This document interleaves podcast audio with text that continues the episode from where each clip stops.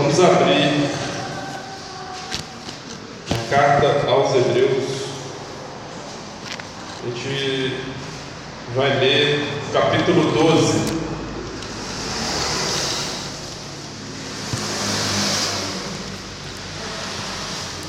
Hebreus 12. Vou fazer uma leitura.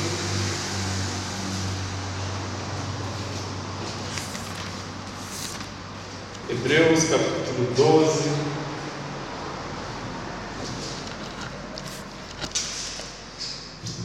É, então vamos ler aí a partir do versículo 1. Hebreus 12, a partir do versículo 1. Portanto, também nós, uma vez que estamos rodeados por tão grande número de testemunhas, essas testemunhas estão no capítulo 11. Livremos-nos de tudo que nos atrapalha e do pecado que nos envolve e corramos com perseverança a corrida que nos é proposta, tendo os olhos fitos em Jesus, autor e consumador da nossa fé. E ele, pela alegria que lhe fora proposta, suportou a cruz desprezando a vergonha, e assentou-se à direita do trono de Deus. Pensem bem naquele que suportou tal oposição dos pecadores contra si mesmo, para que vocês não se cansem, nem se desanimem.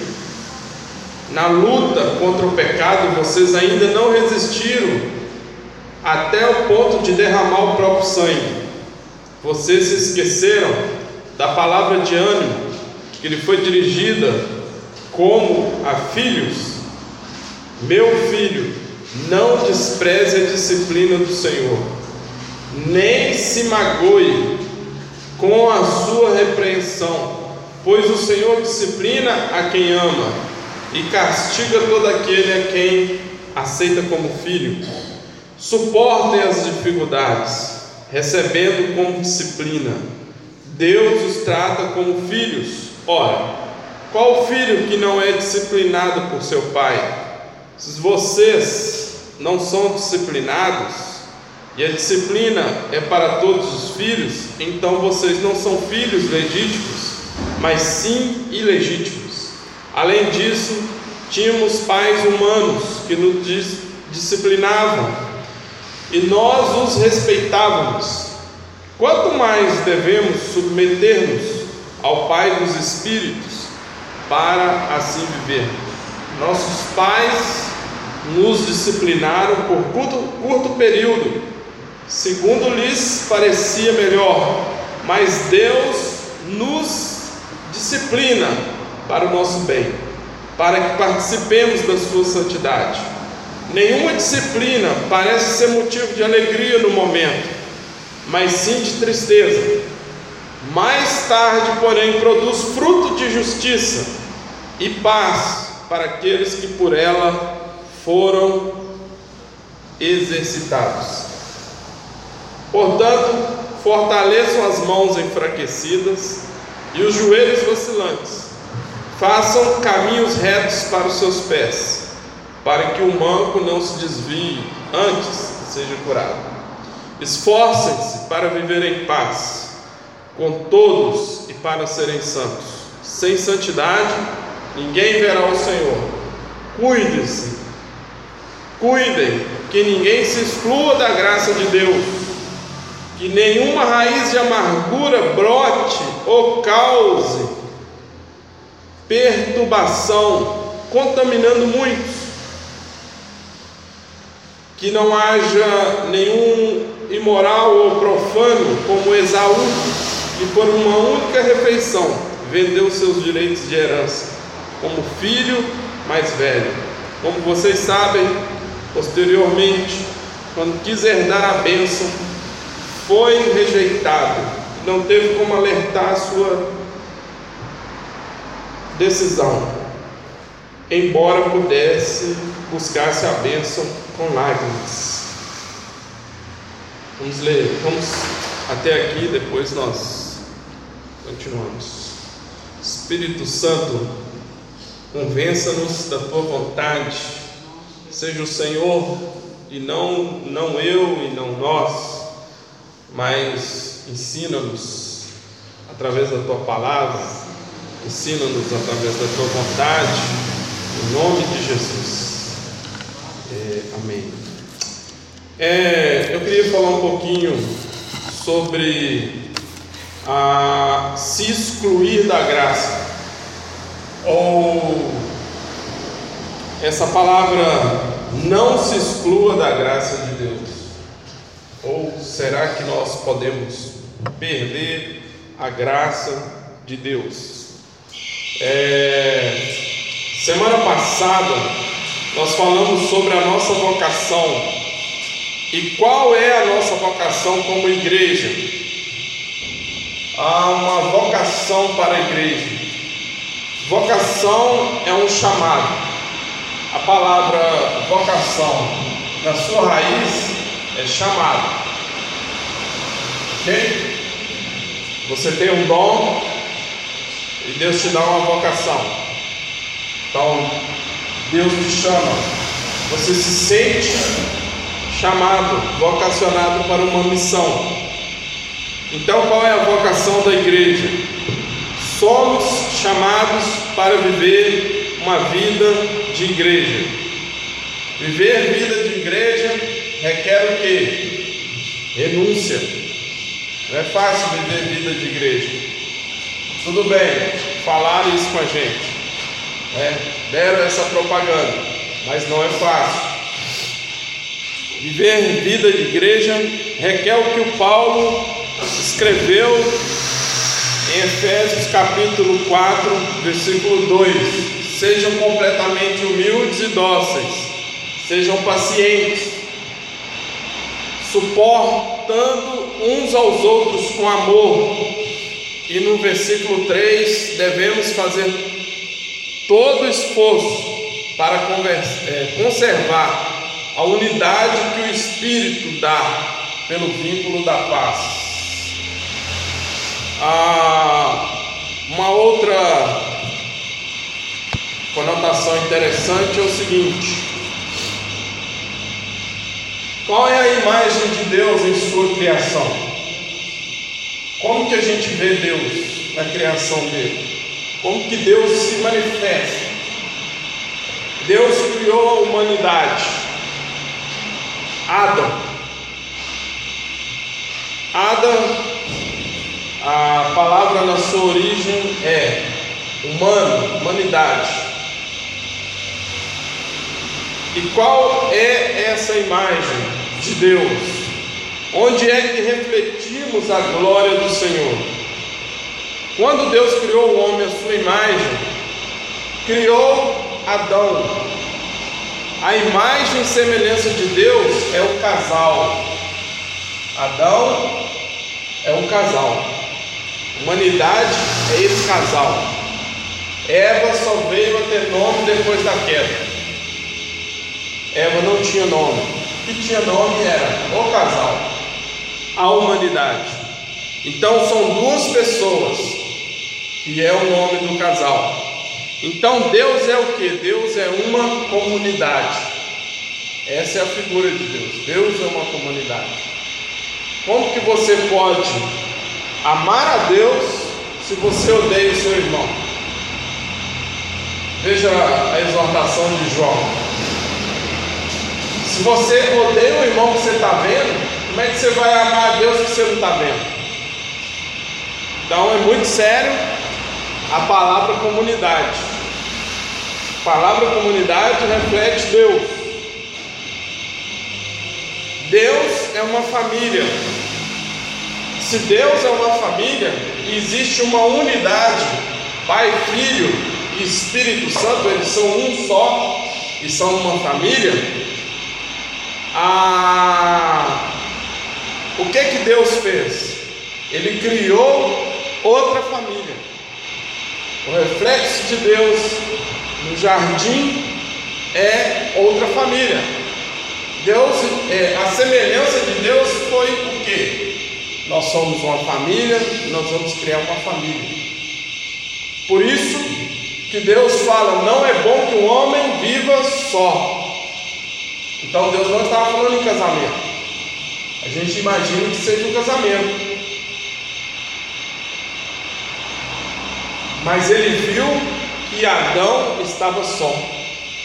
Adão, o homem, estava só. Então ele fez uma pessoa para ser um com ele, para lhe ajudar. Para, fala, é, as escrituras falam que falhei uma pessoa que seja da sua altura, que lhe corresponda, correspondência. É, então ele criou o que? Uma comunhão. Ele criou a comunidade, a família e a comunhão. A comunhão. Então nós refletimos a imagem de Deus dentro da família e da comunhão. Então, é, Deus disse à humanidade e deu uma ordem que era cuidar do planeta. Ele falou assim: olha, você vai cuidar desse jardim, tudo que está aí, e vai cuidar um do outro. Então, voltando aqui a Hebreus, é, o autor ele está pedindo que a igreja se esforçasse. Ele está pedindo à igreja ali o seguinte: esforcem-se para viver em paz. Parece um pedido simples, mas não é. Ele está falando assim: olha, esforcem-se para vocês viverem em paz. Primeiro, o contexto é o seguinte: nós temos toda a galeria dos heróis da fé. E aí ele começa o capítulo 12 dizendo o seguinte: olha aí, as testemunhas. Veja aí o que esse pessoal sofreu. Esse pessoal todo sofreu aí. Todo mundo aí sofreu. Então vocês têm é, é, vocês têm, vocês estão rodeados por uma grande nuvem de testemunha. Por exemplo, qual que é a sua herança? Como você chegou até aqui? Todo mundo passou por muita coisa. E foi tudo pela fé. É, cada herói da fé aqui enfrentou várias situações. Então, não pense que vocês não vão enfrentar isso. Não pense que vocês estão livres dessa situação. Vocês também vão enfrentar essa situação. E há uma outra situação que é a disciplina de Deus. E vai rolar a disciplina de Deus, porque o pai disciplina o filho que ama. Mas, quando chega lá no versículo 14, ele diz para a igreja: esforcem-se para viver em paz. Como uma pessoa na igreja e no corpo de Cristo pode se excluir da graça e da generosidade de Deus? Pode cair dessa graça. Então, Paulo explica aqui, Paulo, perdão, o autor aqui de Hebreus vai explicar essa situação. Primeiro, viver com os outros faz parte de sermos santos. Viver um com o outro faz parte de ser santo. Então, quando o autor coloca aqui, esforça-se para viver em paz com todos e para serem santos. Sem santidade ninguém verá o Senhor. Aonde você está vendo Deus, irmão? Onde você vê Deus? Na comunidade. É na comunhão que a gente vê Deus. Por isso nós devemos ser santos para ver Deus na comunidade, na nossa comunhão. De que forma a gente vê Deus? Santificação não é uma reclusão para que eu possa ver Deus sozinho. Porque a gente aprendeu dessa forma. Santificar-se é ir para o mosteiro, é se, re, é, se retrair, recluir e viver recluso para que você veja Deus. Não. Santificação é para você ver Deus no seu irmão. Então, todo o processo de santificação dentro da comunidade é uma renúncia de si mesmo, senão você não vai ver Deus na comunidade. Eu me santifico para o outro, não me santifico para mim. Por que, que eu me santifico para o outro? Porque eu quero ver Deus na vida de cada um. Quero ver Deus na minha família. Então a santificação é a busca da renúncia para que o outro seja Deus e para que eu veja Deus nessa comunhão. Então você não se santifica para ver Deus para si mesmo e se achar poderoso, você se santifica vendo Deus no outro. Porque santificação é querer paz com o outro. Isso é santificação, irmãos. Santificação não é ver Deus e ir embora para casa e está tudo bem. Santificação é ter paz com o próximo. Esse processo é buscar viver em paz com o outro. Isso é um sacrifício. Isso é um sacrifício. Viver em paz com o outro é um sacrifício. Quem está disposto a se sacrificar para viver em paz com o outro? Você acha que casamento é fácil, irmãos? Pergunta quem casou se é fácil. Pergunta como que é viver em paz com o outro dentro de uma casa. No início é tudo muito bom, né? tudo maravilhoso, está lá, está começando. Mas o processo do casamento, que é uma, um processo de intimidade maior, é um sacrifício para viver em paz com o outro. Viver com o irmão é fácil? Não é. Quem tem família sabe que viver com o irmão não é fácil. Quem, quando a gente quer viver ou conviver com o irmão dentro de casa, a gente entra num processo de santificação porque a gente quer viver em paz com o outro. Senão você sai na porrada, briga. Tem gente que dá um boi para entrar numa briga, mas tem gente que não dá não. Entra e dá problema.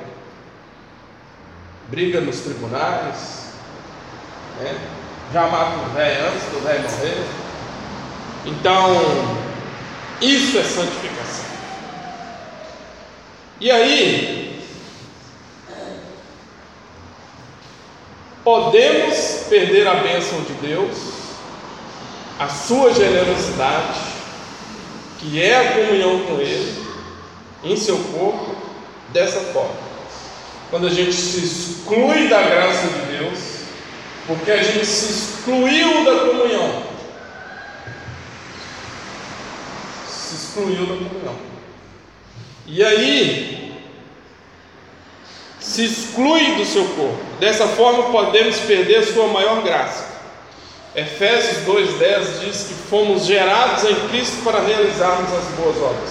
Nós somos salvos pela graça, versículo 9. Mas nós somos gerados em Cristo para fazermos as boas obras. Você só foi salvo pela graça, foi gerado em Cristo para fazer as boas obras. Então, precisamos cuidar desse jardim, desse local onde Deus nos colocou, que é o jardim, para que ninguém se exclua desse jardim. E aí, cuidar da igreja para que a pessoa não morra ou não seja sufocada dentro desse processo. É, então, o versículo 15 diz: Cuide para que ninguém se exclua, se exclua da graça de Deus e que nenhuma raiz de amargura brote e cause perturbação, contaminando a muitos. O problema no jardim é a raiz de amargura. Esse é o problema.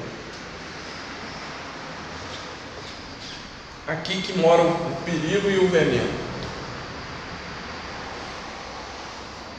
O que é amargura?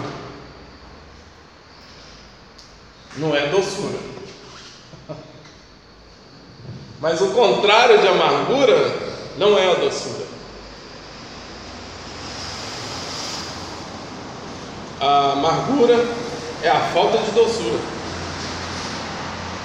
Quanto menos doçura, mais amargo nós somos. Não existe o contrário do mal, é a falta do bem. Quanto menos bom, quanto menos bondade, mais maldade. Qual que é o problema do jardim e da comunhão e da falta de paz? E de cairmos da graça de Deus? É a raiz de amargura. E o que, que é uma raiz de amargura? Tiago capítulo 1, versículo 13.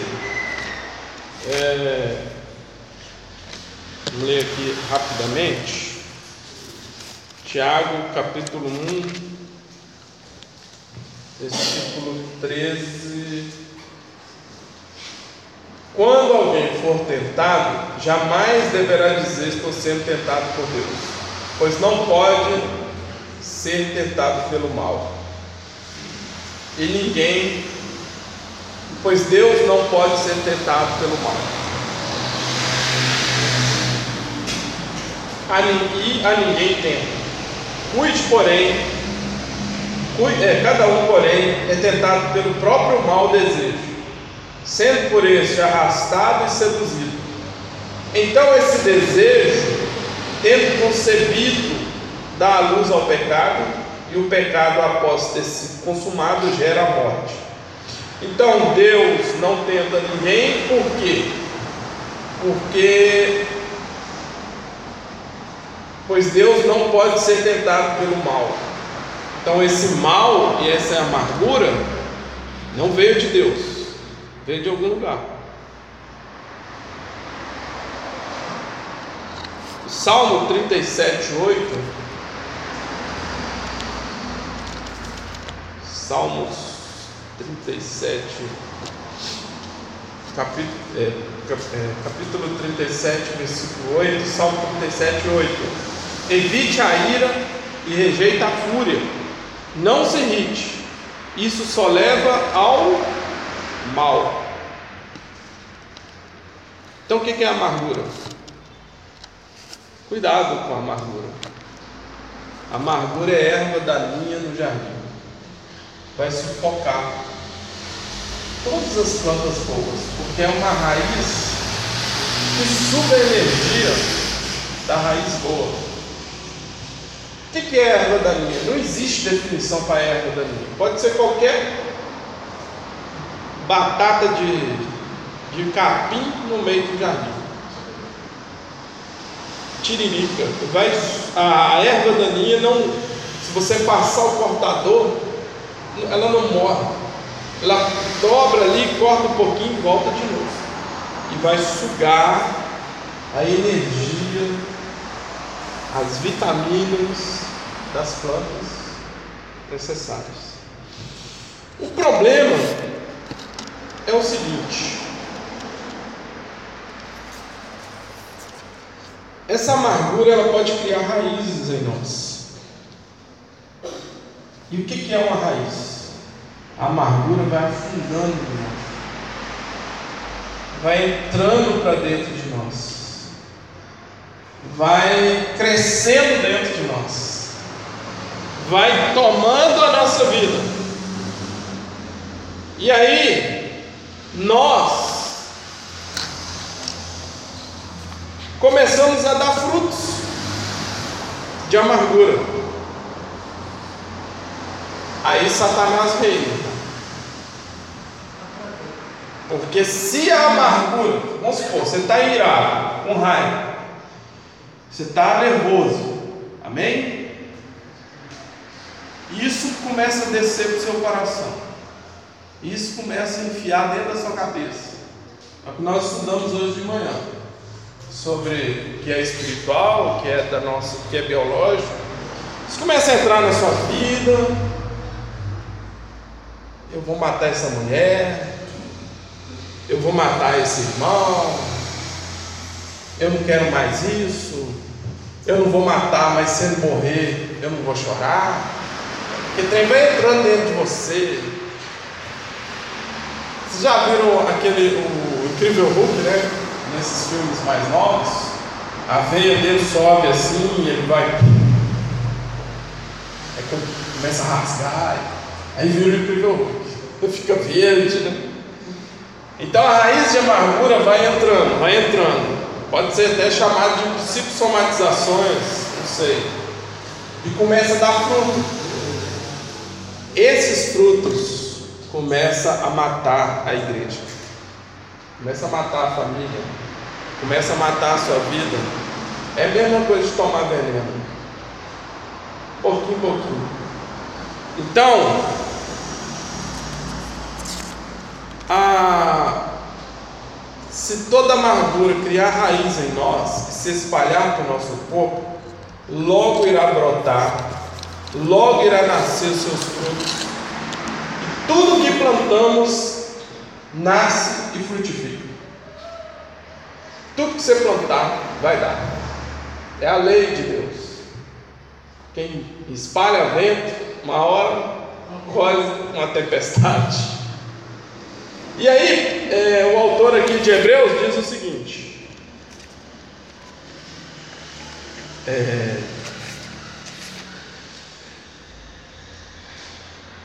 que não haja, é, que nenhuma raiz de amargura brote, brote, olha só, que nenhuma raiz de amargura brote e cause perturbação contaminando a muitos. Quando o fruto nasce, contamina tudo. Começa a contaminar, porque o enraizado, amargurado, começa a oferecer os seus frutos. Quer comer? Quer comer essa maçã? Quer comer essa? Chupa essa manga. Toma esse fruto. Então o fruto da amargura começa a contaminar. Quem frutifica a amargura depois de ter cultivado o que? O ódio, é lógico que é o ódio, vai colher frutos e distribuir esses frutos, contaminará a todos e a muitos. E um fruto venenoso, maléfico, que é o orgulho. E como que isso acontece? Com boatos, fofoca, inveja, ódio, acusações, medo, mentira, vingança. É isso. Como é que nós vamos viver em paz com tanto fruto de amargura? Não dá para viver em paz. Acabou a igreja. Acabou a igreja. Quem vai viver em paz dessa forma? Sabe onde eu vejo muito fruto de amargura? Nas redes sociais. Porque lá a gente se esconde atrás do teclado e vai disseminar esse fruto. A gente finge que é política, a gente finge que é a teologia da missão integral, a gente finge que é isso que é aquilo, que é aquilo outro. Mas no fundo é um fruto de amargura muito grande é um ódio, é o desejo de destruir o outro. Porque se eu não posso te matar Com uma faca, eu posso te matar com a minha língua. É só ler Tiago. A língua deveria ser. O autor de Tiago fala que a língua, fogo da língua, que nós deveríamos ter um freio na boca como cavalo. É um freio que deveria ter é, é, é, colocar em nós como um cavalo para frear, porque a gente só fala o quê? O que o coração está cheio. A gente fala o que está dentro. Não há dualismo aqui. Pode falar. O coração está cheio. Falou o texto de Tiago, no texto de 1 Pedro 3,10, diz assim: Portanto, quem quiser amar a ser feliz, refreia sua língua do mal, seus lábios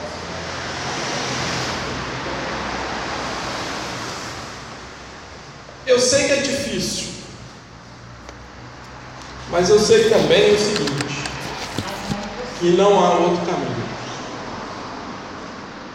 não há alternativa. Ou a gente morre, ou a gente morre. Se o seu filho desobedecer, fazer alguma coisa, o que, que você vai fazer? Amaldiçoá-lo? Forma alguma. Você não vai amaldiçoar seu filho. Então, o que, que nós temos que fazer? Cuidado com o ódio, para que ele não crie raízes. O ódio pode criar raízes. Odiar, ficar com raiva, irar. É natural. É natural se decepcionar. Isso vai rolar. Mas, cuidado para que não crie raízes.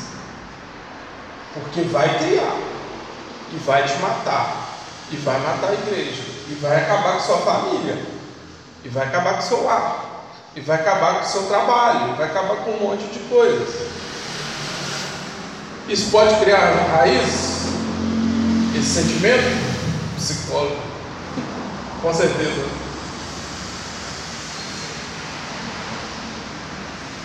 Um sentimento cria raízes?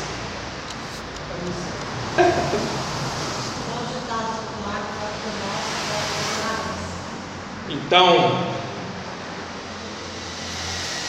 é, Lutero falava que um passarinho pode até voar sobre a nossa cabeça. Mas não pode, você não pode deixar ele fazer um ninho na sua cabeça. Como nós nos esforçaremos para viver em paz? Santificando-nos. Porque senão, essa não será uma comunidade de Deus. Será a comunidade do ódio, da discórdia, da, do fruto da discórdia. Aqui ninguém verá Deus. Se eu for, eu fui lá na comunidade, você viu Deus? Não, eu não vi Deus. Eu vi ódio, briga, contenda, confusão, inveja, boato. Então o que, é que nós temos que fazer? Esforça, irmão. Mas esse esforço nosso não é para convencer o outro. Esse esforço nosso é contra nós.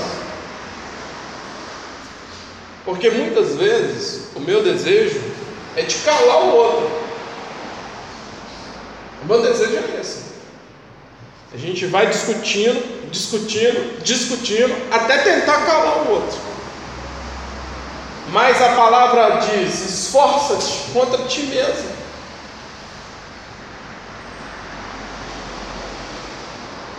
É melhor viver, como é que é o ditado aí que eles falam? É melhor viver do que é, ter razão. Aí nesse caso não é nem uma situação de razão, porque a nossa luta, irmãos, melhor ser feliz do que ter razão, mas não é nem um caso de razão, porque a nossa luta não é contra a carne nem o sangue, mas os dominadores, os satanás, os anjos de trevas que estão por aí. Esforça-te contra ti mesmo. E aí, é, esforça-te, esforça-te, esforça-te. O versículo é: esforcem-se para viver em paz com todos, para você e eu não cair da graça de Deus, senão você vai cair da graça. E quando a gente sai da graça, a gente entra onde? na carne, com certeza. A Bíblia a mensagem diz: é, esforça-te até o possível. Né? O, autor aqui diz: esforça-te o quanto for necessário. É, eu lembro do Gil explicando quando ele estava dando aula lá e os meninos não estão tá prestando atenção. E ele orava em silêncio: Me dá paciência, Deus, me dá paciência. Me dá paciência, Pai, me dá paciência. Antes que eu pegue o menino desse e jogue pela janela. É. A Bíblia mensagem diz: esforça-se para que seja possível a convivência uns com os outros e com Deus. Mas, sobretudo, cuidado com a raiz de amargura. Ela vai nos matar. Vamos orar? Em nome de Jesus? Vamos clamar ao Senhor para nos ajudar nesse processo. Em nome de Jesus. Pai, em nome de Jesus, nós queremos orar